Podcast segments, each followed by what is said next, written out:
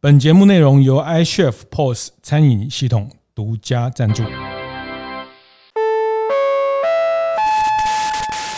我的创业从乡镇开始，欢迎收听大店长乡公所，我是乡长游子燕。为什么你会觉得去造街造镇，要把这个地方变成大家可以更好的地方？因为我在做情报的时候，我老婆她是我的最后一任庞德女郎。哦，大家知道，庞德女郎呃对是情报人员007身边都会有一个庞德女郎。反正是所有的这个美食啊，一个一个商品，如果当它有故事的时候，它有身份证一样，这有传奇的啊，是有传说啊，就比较比较容易传播吧。欢迎收听大店长乡公所。大店长乡公所是在大店长晨会每周五的出外景。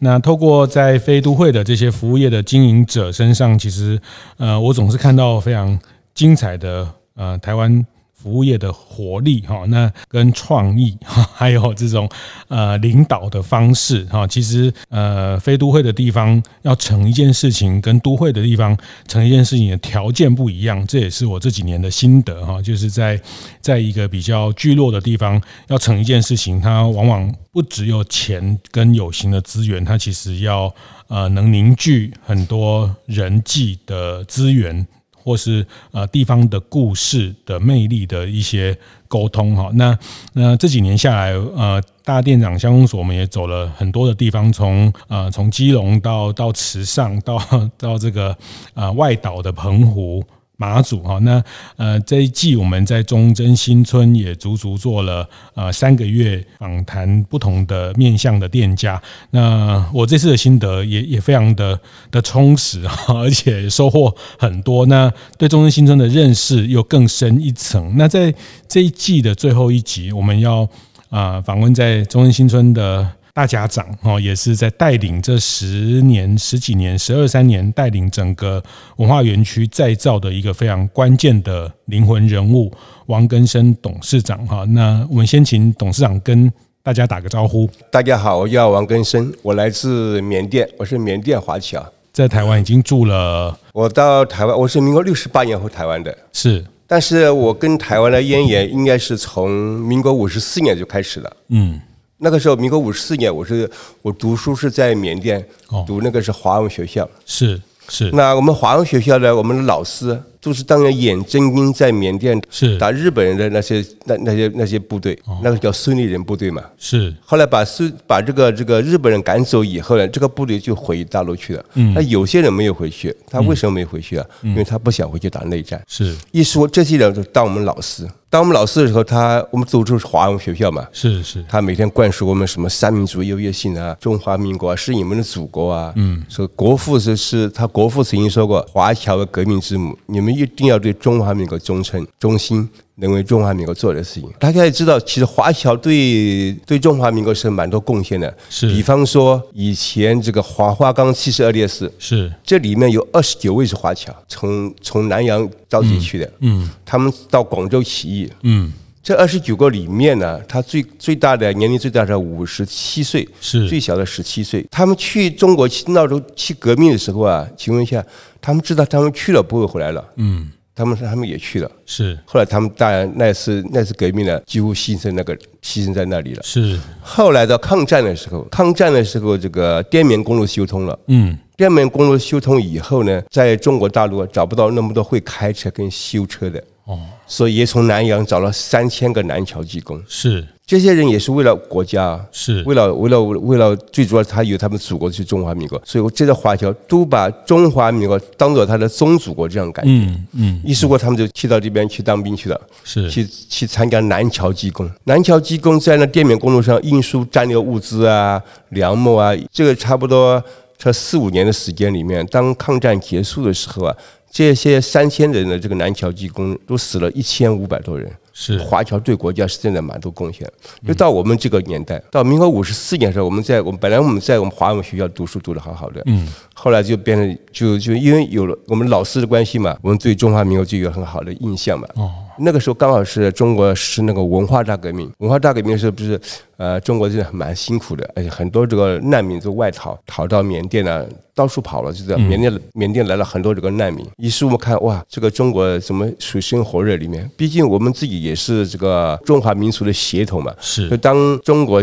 受到这样子的这个灾难的时候，我们觉得我们应该是是不是能为他们做点什么事情这样子。嗯，后来到民国五十四年，台湾的情报局就到我们那边去招兵了。是是，招兵的时候啊，我们几个同学约约就离家出走。那是你们这这样大，概几岁？啊那个时候我十五岁，十五岁民，国五十四年，嗯，十五岁我们几个同学约约啊就就悄悄离开家，就到金三角去去当兵去了。嗯，但情报局它是一个情报部队的，它除了要打游击以外，还要做最后还是要做情报吧。它宗旨还是做情报的。我记得我们十五民国五十四年参加，一直到民国五十五年的十月份才到泰国的泰国泰国的那个边界基地受训。是受训，我们受训的时候六十五个人，嗯，我们那一起有六十五个人，我们是我们那个部队叫做光武部队，嗯，是那个部队我们最种子种子人员也一样，所以我们受训的时候六十五个人，啊差不多在那个十几年的时间里面，百分之六十人死在那个战场上面。当我们同事也好，我们同学一个个倒在那个那个战战争上面，但是我们从来没有想到是是会要要跑掉，嗯，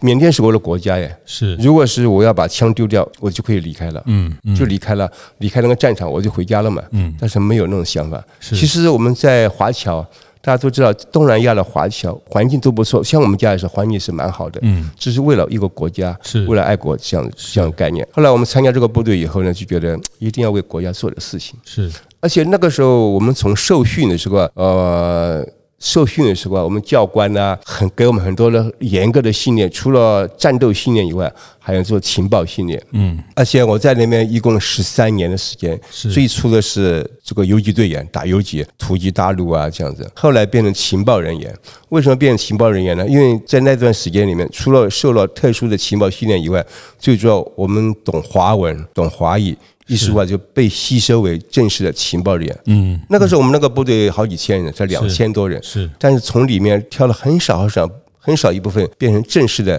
台湾情报局的一一个概念，就是这样子。那我在那边一共十三年的时间里面，十三年的时间，我觉得我们这一代军人，我们这一代军人，我们我们把自己形容为这个革命军人，是我们那叫革命军人，是呃，是要拯救大陆同胞，嗯，啊，拯救世界那种怀着很崇高的理想。那现在的军人叫什么？叫职业军人，哦这个职业不错，是不是、啊？ 呃薪水很高啊，福利很好啊是是，哦假日又多啊，这感觉不一样。是那我在那边一共十三年的时间呢。后来我民国六十八年，六十八年我回到台湾了。我本来不想回来，但是一个情报人员，你必须要回来，回到你的组织来。为什么？如果因为你身上太多太多机密了，如果你不回来的话，组织会对你会不制裁你，因为你身上太多机密了，你不能离开组织。啊是后回到台，回到台湾以后在情报局上班。当年我们在在金三角做情报的时候，我记得民国六十几年、六十四、六五、六六那几年的时候，我的薪水，我们一个月的薪水差不多快新台币八万块左右，很高呢。八万块。嗯，现但是在当现当在我们回到台湾以后呢，那时候我们是还是军职嘛，对是军人了嘛，还是军职。回到台湾情报局，台湾的情报局在上班，一薪水马上变成七千多块，你看看差太多了吧？是差十倍啊！是于是乎，马上这个生活就感觉到有压力，你知道吧？有压力，后我跟家里面写信。那家里面写信以后呢，就爸爸就说是你你不能再当兵了，一定要想办法做生意，哦做些改善生活。所以家里又寄了是一点钱给我。是为什么我们会做生意呢？对因为中国有几条思路：海上丝路、北方丝绸之路，还有一个南方丝绸之路。南方丝绸之路就是当年的茶马古道嘛，嗯茶马古道也是商商贾来往啊，这个生意来往都在都在那个这个这个茶马古道南方这条路上面。啊是把中用马帮文化把东西印到这个东南亚来运送啊，它自古就形形成一个一一个商业商业的走廊这样子，所以我们家从小就做生意的。哦那我们家从小在家里也是，家里一些世代也是在在缅甸也是在从事商业这个行为，所以对从小对对做生意嗯是是蛮有概念的。是后来到台湾以后呢，我觉得这个这干军人，这个生意，这个这个生活好像马上就变成有有压力了，知道吧？有压力后，哎，就想想看我们能能做什么。是一疏忽啊，就想办法从退退伍，嗯从军中退伍，退伍以后呢，就开始自己做生意。是那做生意，毕竟我们在台湾是人际关系啊，各种关系的没有啊，那你只要做一个生意，什么生意呢？从餐饮，从从这个餐饮这个方面做起是，做一个小小的摊位，这个是进入门槛最低。嗯，那我们就从这个地方做起，是做起慢慢就开开个店，小小的店。那时候就叫阿美米干，那个时候连招牌都没有，是没有招 牌去讲。后来没有招牌，后来因为我老婆叫阿美嘛，嗯，那我们就哎，那就叫个阿美米干好了。是因为我老，因为我在做情报的时候，我老婆她是我的最后一任庞德女郎。哦，大家知道，庞德女郎呃对是情报人员007身边都会有一个庞德女郎，对不对？是哦我看过零零七电影都知道嘛。对对对，那她为什么我是最后一任呢？哦我把她带回来的，是因为我在那边做情报，在做十几年情报员情报生涯，差不多十三年的时间里面了。每当接到任务的时候，你到任何地方，你必须找一个你的伴，他能掩护你身份。我有家庭，所以才能掩护啊，才能生存啊。是那他是我的最后一任，是为什么呢？因为他跟我的时候啊，我被工作的原因嘛，就难免失事，就被抓到牢里面去了。嗯嗯，抓到牢里面去以后呢，哎，抓了去以后，他就把我救出来了。他怎么救啊？哦我们从牢里面到法院审判，审判的时候呢，不是有囚车吗？他从囚车上面找人去把我从囚车上面换下来了。他买通检察官，买通法官，劫买囚通买通买通警察是，换用换人的。换下来的，把我换换出来了，他救了我哇，救了我，那我不能辜负他嘛，我就是我就把他带回台湾来了。哦那我回台湾，我就把一 stream 就带回台湾来了。 是带回台湾来以后，我们不是刚开始开个小店嘛？是是开了小店以后，当时我岳母先开始，后来我老我老婆慢慢来接手，接手以后呢，就觉得嗯，这个店要有一个论述。嗯，那就用就这个面呢，就阿妹米干呢，就用我跟我老婆的这段故事啊，哦来把它再呈现在这个这个店里面是是，啊。啊，一个店有论述，就有有有有有故事了嘛。对，反正是所有的这个美食啊，一个一个商品，如果当它有故事的时候，它就有还有身份证一样，这有传奇啦、是有传说啊，就比较比较容易传播吧。是所以说，我们是一个有故事的店。那这个故事呢，就是当年我们在金三角地区啊，这些游击部的颠沛流离啊，是一个情报人员啊出生入死的一些故事，把是故事的赋予在这个店里面。哦，流浪的味道，对，另另外就是这个，还有一个是文化。那我们我们的另外一半都是少数民族。当时我们那那个地区很多当兵的都是少数民族。我老婆她也是傈僳族，是她也是傈僳族。我老婆非常漂亮的，嗯，庞德女郎 嘛，非常对不非对？常漂亮，真的很漂亮是啊。她有他们的文俗文化嘛，是嗯少数民族的文化，所以我们慢慢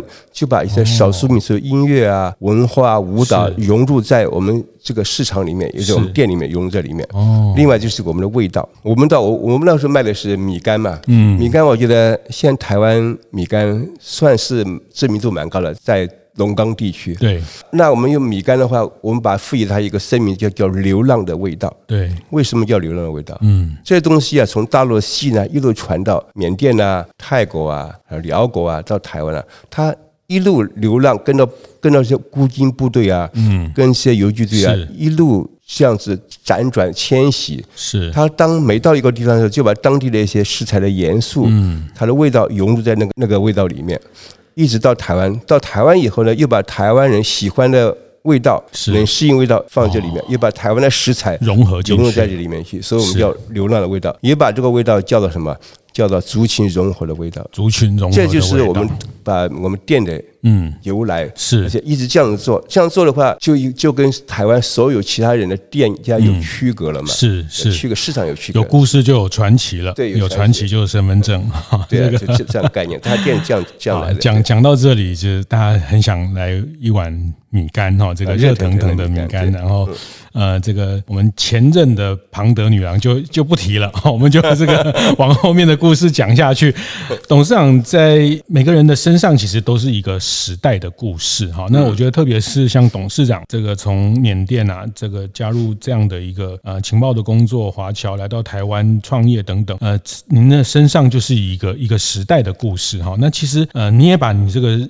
时代的故事，其实在异域故事馆哦，前几年开幕的这个异域故事馆也非常完整的呈现，包括呃，您担任情报员那时候，你们用摩斯密码。的这些 呃器具啊，这些怎么做、怎么发布密码、怎么发送密码，呃，这个密码代号是怎么，其实都在我们的异域故事馆里面都非常完整的呈现。董事长现在有几个身份哈、哦，就是包括您从刚讲的这个阿美米干到呃整个集团七彩云南整个餐饮业现在有二十几家店，那前几天呃你们也刚吃完尾牙哈、哦，有这个 呃三百多人的一个餐饮事业的部分哈、哦，那这是你们呃在在根深企业的这个。董事长您的领导下发展出的一个餐饮的集团，那您还有几个身份是也是这边金三角文化基金会啊，是的董事长。基金会对，那过去也是这个魅力金三角协会啊，你成立了这个呃协助了这个协会成立，然后担任理事长，然后交棒了，现在又是桃园整个桃园商圈总会长对的总会长， 也是整个台湾商圈的呃台湾像副总会长、副总会长。好，那我我今天想要特别要。请董事长谈的是，呃，您在这个地方中正新村这个地方，呃，住了四五十年，但是在特别在后面这十十几年，大概从二零一一年、一二年开始有这个米干节的的这个过程，其实。严严格说，这这十年，呃，整个中正新村的的印象，或是故事，或是呃，您把您自己刚刚讲的那段你自己的故事，变成大家的故事，甚至变成更多台湾的人游客可以来去共享、来去探索的故事哈。我我觉得这件事情，呃，我怎么看都是一个，我觉得真的是个奇迹 哈。我觉得是个奇迹，而且是呃非常不简单、非常不得了的一个成果哈。我我必须很很很诚。新的说，而且我真的非常佩服，呃，这个地方，呃，坦白讲，呃，它交通不算方便啊、哦，因为你你没有太多大众的捷运系统可以到，或是火车站，它确实要开车一段的。那但是这边有这个生活的聚落，呃，我们这这十几集。聊了很多这个店家，比如说眷村口啦、啊、等等，确实他们现在这个眷村口这家餐厅，就是在当年这边一个眷村的的入口哈，或者是有人甚至用比较比较贬视的语言，或是形容说，这过去大家就觉得这边是个贫民窟哈，是一个逃难的人的一个呃聚落地方，但是。现在这十年，呃，特别这这几年，北台湾或是呃，我常讲我呃，现在我都周末都不会来这里，因为都停不到车、 哦。呃，周不要周末来，其实我也我觉得好舒服哦，因为这边变成一个周末塞车的。呃，当然我觉得这边停车场设施也都很完整，但是太多人想要来这边吃一碗米干，来听听故事，来看看尝尝这边不同的文化的融合的味道哈、哦。包括呃，刚刚我们开始前聊到的忠贞市场啊，之、哦、之前这个周秉忠秉忠大哥带我们去市场逛。逛了一圈，那有很多台北的朋友，他们都会特地来这个中正市场买一些很特别的香料，只有在这边买得到的香料，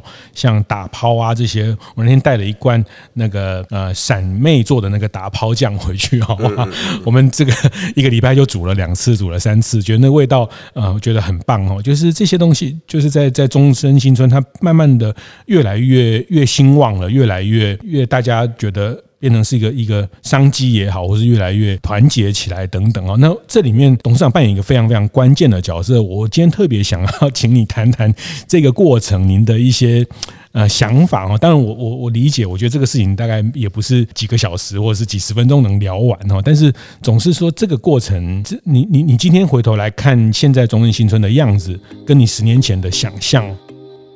本集节目是由合作伙伴 iChef 支持完成。iChef 是台港新超过一万家餐厅使用的科技，不论是线上定位、点餐，还是现场 POS，都透过一个 App 搞定。而且 App 周周都更新，确保你的功能都最新。欢迎大家 Google iChef 申请免费到店体验哦。总是说这个过程，这你你你今天回头来看现在中正新村的样子，跟你十年前的想象，因为我们到了这个地区以后，其实在我们就是一个建村，是我们是这里有四个建村哦，连在一起的，它是应该全台湾建村最密集的地方。是建村都是以前都知道吧，以前都大家都知道是比较封闭的，嗯嗯，那包括交通也不方便哦。我记得我们我我们我们我女儿他们小时候是恩宁他们读书啊，是。就是晚上补习回来的话，还要到外面那个大马路啊去接他们进来的，因为暗暗摸摸的嘛。是是是。但是我们开了店，慢慢慢想到我们要怎么把这个地方把它经营起来。对，经营起来你必须就要找一些方式是别人没有的，嗯别人不一样的，我们才有的。那我们那个时候就想到是，就把我们东南亚的文化、是，饮食文化跟这个悲壮的故事啊，把它融入在这块这块土地上。嗯，于是乎啊，我们就开始有一种那种叫造店，哦，把店是创造起来。造店的意思就是这个店是把它创造一个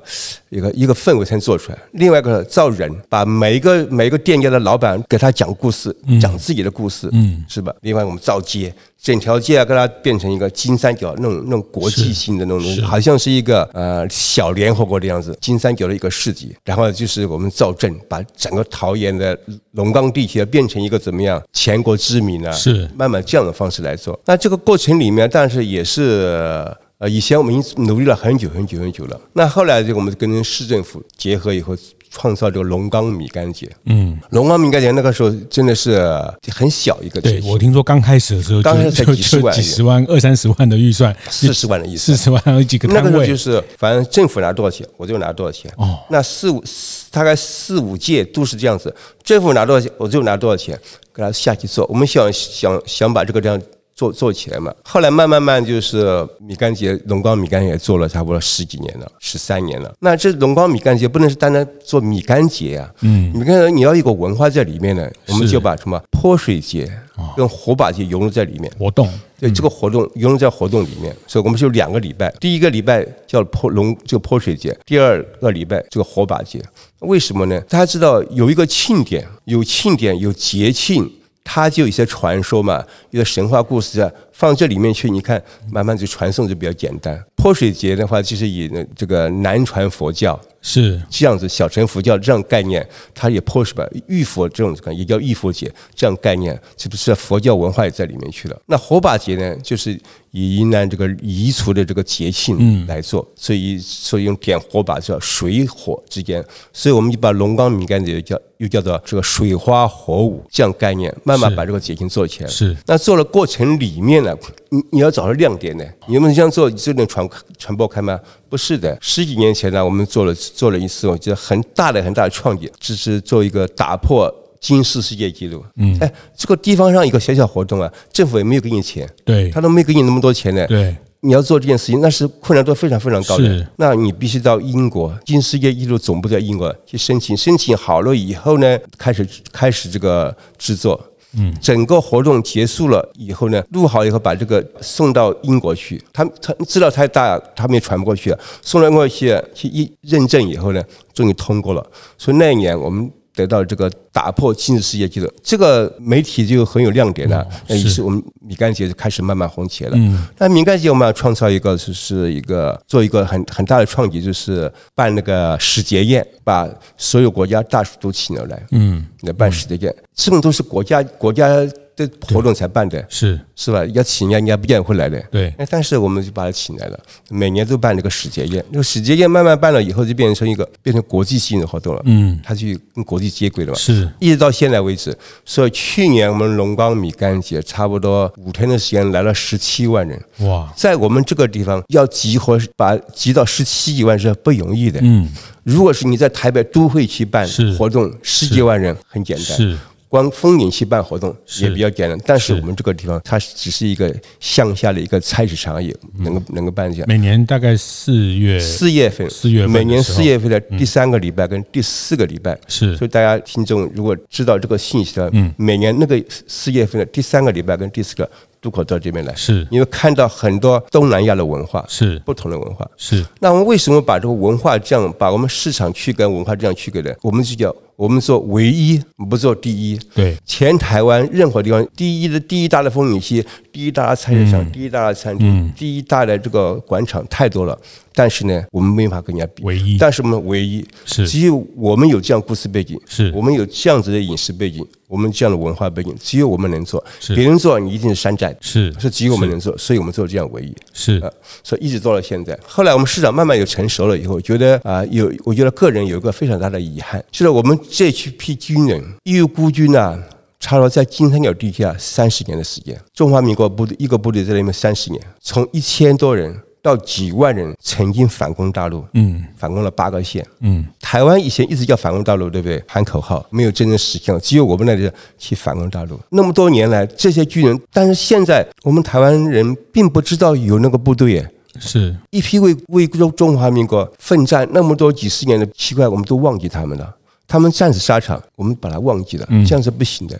为什么？对军人来说非常非常不公平，尤其现在的军人，知道你对他的前辈你都忘记了情况下，今现在的军人他不愿意为国家牺牲的。是为什么？我为为国家牺牲了，为何你战们都把我忘记了嗯是，他那个战争目标不见了嘛？是是吧为谁而战，为何而战，对不对？到底我是谁都不知道了。这个概念是，所以我想做个义务故事版，纪念这一批我的同事啊，我的前辈，嗯希望他们怎么样能够有一个地方能记得他们，嗯，是这样概念。而且当年我们打仗也不是说是国家的政策，国家国家国家政策在嗯支点的。而且当年你看，我们第一次在韩战爆发的时候，韩战爆发的时候，我们成立部队平民攻打大陆的西南，舒缓韩战的压力。是那是跟美国人配合的。是是是是不是啊？那老老美国家我们做这样做的，我们做了。后来八二三炮战的时候，我们也疏解台湾这个这压力，我们这边平民攻打西南；越战爆发的时候，我们也平民攻打大陆的西南。这都是我们很多国际性的这牵制作用啊，对台湾海峡是有很大的安定的作是用，所以我们这样做的。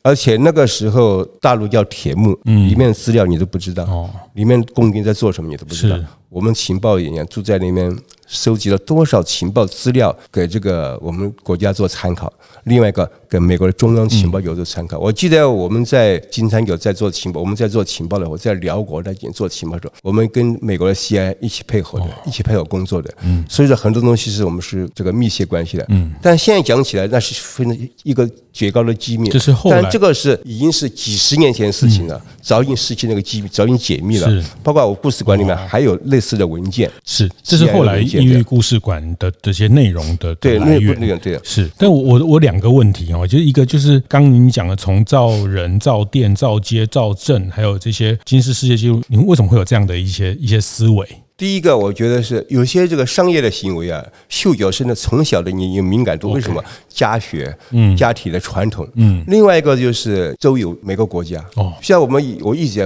很喜欢旅游，我差不多是南极、北极全世界都跑遍了。是我当你去看看人家的商业发展，哦是人家观光旅游怎么发展？是，比方说德国的啤酒节，对，是不是啊？对哦比方说巴西的嘉年华，我们都去看了、啊人家怎么怎么形成的，是去看了怎么写。比如说日本的睡魔祭，嗯，对不对？还有泰国的泼水节，对，这些节庆都是一些慢慢一点一滴弄起来的。是所以我们你要你知道，他们能，我们就要能，我们我他们有他们的文化背景，是他们的是优势，是哦那我们就要找我们的优势嘛。我们的优势就是我们的这个悲壮、颠沛流离爱国的故事嘛。是是，另外就是我们少数民族的，我们对嗯我们另外一半少数民族的文化背景嘛，另外一个就是我们流浪的味道，米干，我们这个这个这个饮食文化嘛，嗯，这些东西综合起来，你就把它做成一个什么？这个市集做起来了。嗯嗯，这个市集做起来，你看，所以全台湾只有我们这个市集是，对任何地方市集是是有区隔开的，是不一样的。是是你看到了我们菜市场，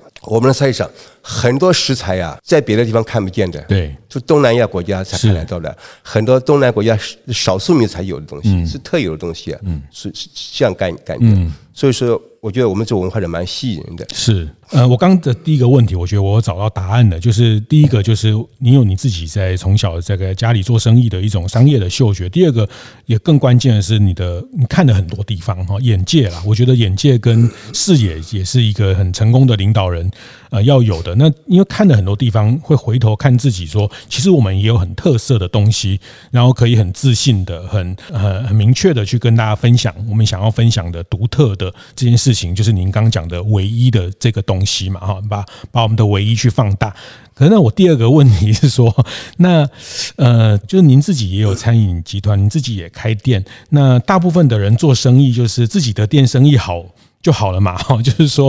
呃，也不是说就好，自己店生意好也非常不容易啊、哦，要照顾很多员工，照顾很多伙伴，照顾这些供应商等等。但是为什么你会觉得去造街造镇，要把这个地方变成大家可以更好的地方？就是除了自己好之外，呃，比方说您刚提到的第一年的这个米干节，呃，政府呃补助了四十万，那你就相对了补助四十万去办这个活动，呃，有一点就是说这个是是，呃，你也可以不要做这件事情啊，就把政府的钱花完。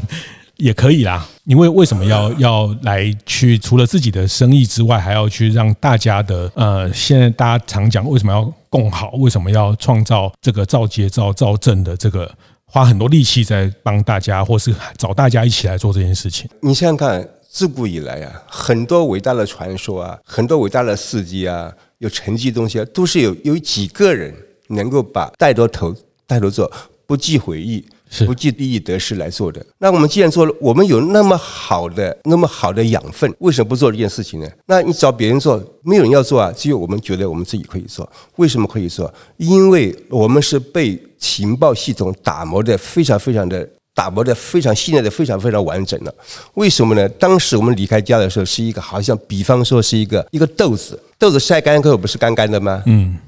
咬咬起来硬硬的。但是呢，我们在经过情报的训练、情报的洗礼，然后工作的训练以后呢，那个豆子啊，去去。去磨浆，磨成浆以后做成豆浆，然后去点化，点化以后就无限的可能，就变怎么样？各种食材都可以从里面点化出来。我们是这个人生经过这样不断的点化，不断的点化，不断的打磨。为什么不断地点化？我们每次接到一次任务啊，都会再重新拿回来再受训，嗯一直在点化你，就变得你的人格特质这个不一样哦了。那当你用到商业的这一块来说的话，我们想把这个地区，把照料这个地这个地方，把这个地方做大。所以呢，我们一直想的是，怎么样才能给我们所有的店家都开始都能有能够有生意做？那大家就就必须要齐心合力啊。所以我们常常把我们就组织了，就组了商天活动。对所以我们这里还有五六十个店家，我们组织起来，组织起来我们非常非常的团结。那为什么团结呢？我们是生命共同体。如果是我们一起来把这个这个品牌做大，米干这个品牌做大，龙岗这个品牌做大，情况下我们大家都有生意做。所以我们就一直一直这样这样做的。像像我们是算是应该是领头羊在地方来说，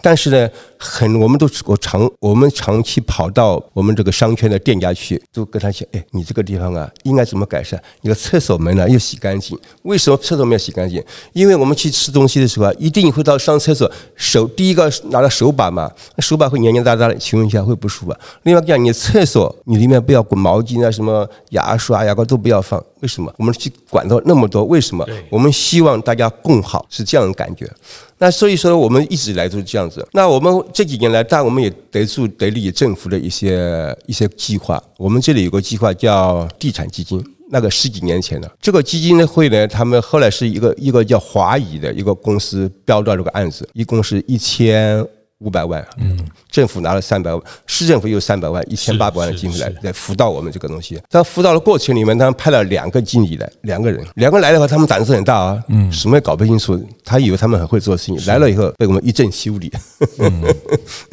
因为他不他不懂得我们我们的这个背出身背景，那他也不懂得我们的这个文化，也不懂懂得我们的历历史故事都不懂，不懂以后呢，然后当时我觉得互相相处的不是那么好，到了慢慢慢以后，他们两个就就来了两个人，一个叫周秉忠的，就现在我们这个商商业总干事，是另外一个叫陈国权，嗯，这两个不知天高地厚的，一个是我们总会的这个秘书长，来了以后呢，哎。这个相处起来，哎，他们人也很好。来了以后，哎，大家慢慢就磨合起来。他们有他们的专长，是但是我们我们看不见，我们慢慢看见他们的长处在哪里。我们知道，我们懂得经营，我我们懂得这个，我们懂得这个我们的味道制作，还有故事传送啊，我们懂得。但是我们不懂得行销这一块，嗯，就不如他们了。嗯他们就把我们这产官学结合起来，这样这样以后呢，我们这个商家慢慢壮大。是嗯后来这两个人就就没离开了，就赖了不走了，是就没离开了，是是不是啊？就被你们收编就被了，我们收编为基金。 尤其我们那个总干事周秉忠，是他后来变成我们故事馆，所有故事馆文史资料啊，都是是他负责的，你知道是吧？是，这次周大哥也帮我们很多对啊忙，是他负责的。我是金三角，我出生金三角，我就故事中人。但是现在很多里面的文史资料啊，我都要请教他。是，但我觉得董事长客气，我觉得您懂得用专业了，哈就是呃，我觉得一个领导人他他能判断，他不会每个事情都懂，但是我觉得您懂得去去。呃，尊重专业，然后跟专业合作。那，但我还是很好奇，就是说你你刚讲的帮商圈帮大家去，比如他去去提醒他们要怎么样，呃，这个调整啊，怎么样？可是有的人也不喜欢你来指指点点啊， 就是说，呃，这过程里面，呃，我们想推动的这些事情，有时候，呃，一定会遇到不太一样的意见。我 我要说的是说，这些公共的事务跟这个管自己的企业可能还是不太一样。那你也不是民意代表，你也不是政府部门，就是说在在在推动这些公共的事情，然后希望商圈一起去去改变，要付出很多。我自己就我自己想得到的事情，呃，没有想到一定更多哈。就是说这过程要付出很多傻劲，或是说别人看起来觉得，呃，这个做起来也不是也不见得你的生意就变好，那可能就这些事情，呃，你都没有考虑过，或是还是觉得你这这事情是你应该要去做的。我觉得人生要有个使命，每个阶段有阶段的使命。是我以前做情报的时候，就是一个使命，爱国家嘛，哦爱中华民国嘛，为了国家，我我们有了信仰嘛，嗯我就去做这件事情，嗯，不计不计回忆。是那做现在做了商商业这块，做商圈这一块，你要有这样子的决心呢、嗯因为是我不做，没有人做，我不来领头羊，就没有人嘛。哦是那怎么办呢？你看我们做日办，我们不管做文化也好，比如说我们做文化成立那些表演团体，表演团体你就要拿钱呢、是就要想带头做啊。是是，包括现在你们成立，去年成立文旅部，啊，对，那文旅部是那这后来的，这是最后起来码后我来十几年前我们就这种这种把这个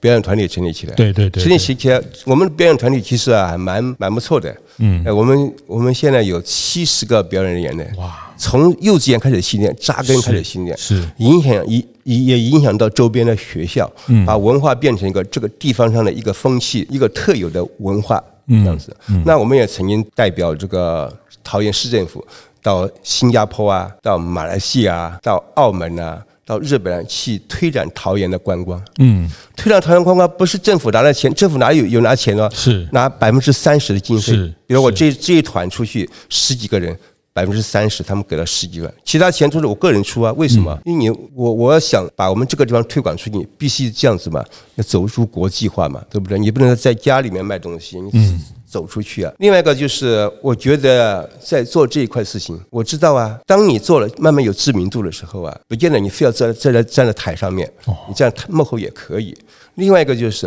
你当你走出来有成绩的时候，别人就会有嫉妒眼。你为什么是他？对对对对为什么不是我？是是是他有什么了不起？对对但你要知道，你根本不要听别人。如果你要听别人的，听别人那种那那种杂音呢，你就什么都做不下去。当年国父革命，你知道吧？嗯，他有个外号叫什么？孙骗子，对不对？哦，是不是啊？他才在乎这个嘛。嗯，但是他骗了一个中华民国成立的，你看看，是嗯这种概念呢。当然，我们跟他比比太， 是距离太太远了啊，只这样我是比例来说了，嗯，所以我们一路走来是这样的东西，就一直到现在为止，我们这个地方也是蛮成熟了。那我们也有了一定的固定的商业行为，有一个商圈，也有我们市场，呃，氛围都不错。那我们也有我们的预估使馆，呃，不过我刚刚这样听起来，我可能约略找到答案，就是你还是有一个使命感，从不管是您呃过去的华文教育里面，或是情报员的工作的养成，新的任务，然后怎么把这个任务重新的去去创造更多的，或是怎么去重新的去学习，学习这件事情在你的人生也是不断的在做，那后面还是有一个使命在驱动你，希望这个地方。大家一起可以更好的这种，呃，不是只有你自自己的生意做得好，那当然很多人生呢要有个使命的。我觉得像我们都七十几岁了嘛，我今年七十四岁的，是年纪蛮大了，对不对？看起来不像哦，嗯，年轻对哦。， 我刚还偷偷算，你怎么算呢？不太对啊，还是七十几，应该是六十几吧？还是 七十这我几头？发是黑的，你看。是是那当然，我人生都有一个使命。你说我们赚到钱，赚没赚没有多少钱？但是我当然花故事馆哦，做义务故事馆，做这个文化园区花了一亿多，我们自己来做，还我们都不收门票，都是自己来做。另外一个就是说，你在做这块过程里面呢，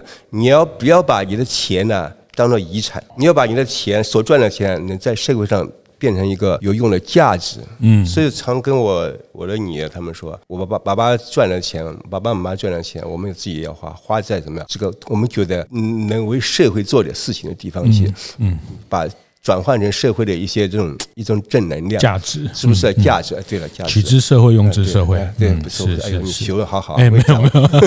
这个这个被您感召，对对，就是真的把把它转换成一个价值，对这个价价值值啊嗯其实呃，可能比比一个一个数目的金钱可以更更啊更远，而且更更大的一个，嗯呃，我觉得这个也都这种价值反而才真的能传承啊，哦，就是说 金钱这个账户里面的钱也可以传承，可是它可能呃这个反正大家故事都听很多嘛，第二代或是下一代，或是呃这个账目上的钱，他反而这个可能就就一个一个错误的投资，或是一个怎么样，他可能就不见。但是反而这种这种价值的东西，它真的是可以传得更更久，影响到更多人。它而且它真的 这个价值真的也也会变成呃金钱的回报等等的，可能都都存在，是价值的事情。所以你想分享的是这个这个想法，嗯，没错，嗯，因为你知道吧，当因为你把这个商业做起来了，把这个企业做起来，企业这个商业这个企业这个地区，它有它的故事、文化，还有味道，所有东西都有了，这元素都有了。请问一下，以后赚钱的机会更多吗？是不是这样子？是是这样概念去做？是是那我们未来还有很大的抱负，就是说，比方说我现在做了玉故事馆，那我现在还想做一件事情，叫做说这个台湾生活馆。为什么叫台湾生活馆？我收集了一些这个台湾从清朝末年一直到台湾所有一些用品，比如大同宝宝啊，一些锅瓢碗筷啊，什么很多什么药药袋啊呀、很多招牌呀、还有以前那个美颜的一些面粉袋、啊、类似的东西，我满满的一个大仓库，满满的。为什么有些东西啊？当时有一个我一个朋友，他收集的东西，后来他中风了，中风以后他就想把这东西啊卖到中国去。中国人给他买，我说这个东西台湾东西啊，它是一种旧时旧的文化，是它是老物件，感觉不值什么钱，但是它是台湾的一些，慢慢就变成台湾的稀有东西，变成台湾的一个宝贝一样，你不能卖给他。所以呢，我说你你卖给我，我把它卖起来，卖起来我已经买了十几年了吧，哦摆在那里面。那我现在准备这个地方再做类似这样的东西，起码人家来的时候来看来来参观以后，感觉到就是哎，有个东西是台湾从这个这个清末到是日据时代是这一百年来还有的生活这，前后一百元的这个生活是锅瓢碗筷、生活用品都在上面，给人家回味一下。哦，台湾是这样子一回，这样我们的先民呢是这样生活的，是把这个故事留在这边。虽然我是后来我才来台湾，对但是我热爱台湾这个地方，我是热爱中华民国，真的我蛮喜欢这个地方的。或者我们这一辈子啊哪里都不去，就是中华民国，是。就是台湾，是这种感觉，对。是哇，董事长回答我本来要问的最后一个问题就是，呃，未来十年你想要做什么事情？显然这个是其中一件，就是台湾生活馆。没错是未来十年，我现在七十，未来十年我都八十四了，但是我觉得一个人呢、活到老学到老，永远在脑筋里面永远要技术成长。嗯，另外我觉得人的一，你看，你看，我们很大比较有有事业有成就的人，做了很多大事情的人，做大事并不是要很大的成就，而是做一些自己想做的，是小事都变成大事。嗯，但是这些人，你看好了，他的都善于思考，他花很多时间在思考问题，是在想问题，是他不是在做问是题，在做去是每天每天奔波啊，一日三餐呐、是上班下班不是这样子的。很多能够成功的事人士都是在思考我未来要做什么，嗯我这个事情怎么做，什么找一个什么捷径。所以我是我花很多时间在思考。是是所以说是思考着未来要做什么，所以未来十年，再十年我八十几岁，但是我我人生没有尽头，嗯，不管到到你只要站到那一天，只要能站到我就不坐下，只要能坐下我就不躺下，是是这样的精神一直到自己到生命的最后那一刻，是。都希望能够发发光光发发热，嗯，这样子对，这样感觉对。好，谢谢。刚刚特别提醒哦，这也是我自己在大电影晨会，或是也常跟大家分享，就是行动上的勤奋去掩饰思考的懒惰哈、哦。就是呃，有时候这个总董事长这个提醒也是非常深刻哈、哦，就是说呃，做做做做做很多事情，就是忙着做忙着做，但是、嗯、其实那个忙着做，有时候它是一种掩饰你在思考上的懒惰。这个讲的比较重一点然、啊、后但但意思就是说，其实思考上的勤奋、思维上的锻炼、视野上的这个扩大，也是一个在在创造新的事情、创造呃这个不同的的成就的一个后面非常重要的元素哈。那呃我自己也再次从董事长身上印证到这个呃有不同的想法、有很独特成就的人，其实他们后面大概呃不脱这样的一种一种使命哈，或是有有视野，包括这个呃深度的思考的这种自我的的学习的的能力，这个在董事长身上都看到。所以包括您现在也担任桃园商圈的呃这个会长哈、或是整个台湾的商圈的副会长，其实你也是希希望把这些经验跟更多的商圈做交流，这个也也是你现在在做的事情。其实是做教，其实也去学习的。也难得，我觉得这个大家如果把这个中正新村，我们在这边十几集这样听下来哈，那就会呃看到后面驱动大家在在努力的，或是这样的一种精神，从董事长身上呃学习视野，然后使命感等等哦。那我常常讲就是说，嗯，大家都喜欢祝人家生生意兴兴隆哈、哦，那我觉得生意兴隆其实。并不完整哦，我常常都会更喜欢听，或是更把它转一下，就叫生命兴隆哈。 其实生生意最后只要成就我们的生命，可以更更丰盛哦。那嗯对呃，对所以呃，这个就不是只有事业，甚至我大家听董事长刚刚这样谈，从他最早怎么来台湾的这些过程，情报员的呃对国家的观念等等，其实我很羡慕。我觉得我我每次像访问到或是跟这样的企业老板、领导人聊天，我都很羡慕，而且我也很向往，就是他把事业跟自己的置业做了一个结合。 哈，那这个结合，呃，自己也也也在事业上的成长，事业上的呃经营上的成绩。也不断的创造，然后也同时呃也在满足自己的置业上的一些一些价值，好像呃比如说大家。呃，常常提到的成品的吴清友董事长，就是他开书店，然后他也希望推广阅读。就是我觉得一个人很值得羡慕的，就是他可以把事业跟置业，然后一起的去哎他他去就是我成们就 偶，像哎，哈他是台湾是，他值得尊尊敬那个文化人啊，也是个是企业家，真的值得尊敬的是人。是是，那那就是说赚很多钱，或者是说赚钱的这个能力，它它也存在，但是它同时有一个置业，有一个使命。那我觉得，呃，这个东西就是呃，像我自己过去也也呃采访过，或是比较贴近的去跟这个捷安特的董事长刘金标刘董事长啊对啊对啊啊他，那个那我也帮他写了一本书，那个啊这书样子啊书名其实也刚呃附和了刚刚董事长讲的那本书的书名就叫《没有唯一哪来第一》。啊 我顺便打个书。那董事长也， 董那时候刘金彪、捷安特刘董事长他也讲，就是要做唯一，哦，要有唯一才有第一，啊，对，哈、他真是唯一，是值是得是尊。敬的一个人。对啊是，那包括他最后推广了这些 U bike 啦，推广公共自行车啦等等这些文化，嗯那他也在实践他的置业，但是呃，他的钱也没有赚比较少， 他在事业上也非常成功哦。 那我想，呃，在在中正新村，在服务业的这个角色，在一个地方的呃创造、地方的创生、地方的呃这样的一种经营里面，我觉得中正新村的呃，我我还是非常钦佩这这十几年。那我刚刚一开始也讲，这是是真是个奇迹哈。但是这个也，但是如果你把这个奇迹细细去推敲，或是细细去听董事长，或是有机会来这边看。整个这些发展的历程，呃，这个也是常常跑步跑马拉松的人讲的话，就是其实也没有奇迹，它都是累积，哈，都是累积，一点一滴的，从阿美米干这样一碗一碗的面，这样一碗一碗的米干，然后一家一家店，一条条街，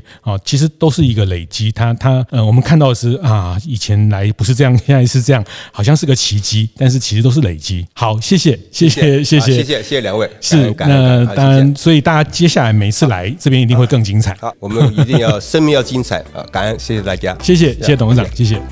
听完也邀请大家到 Apple Podcast 订阅、评分、留言。大店长相公所，我们下周见，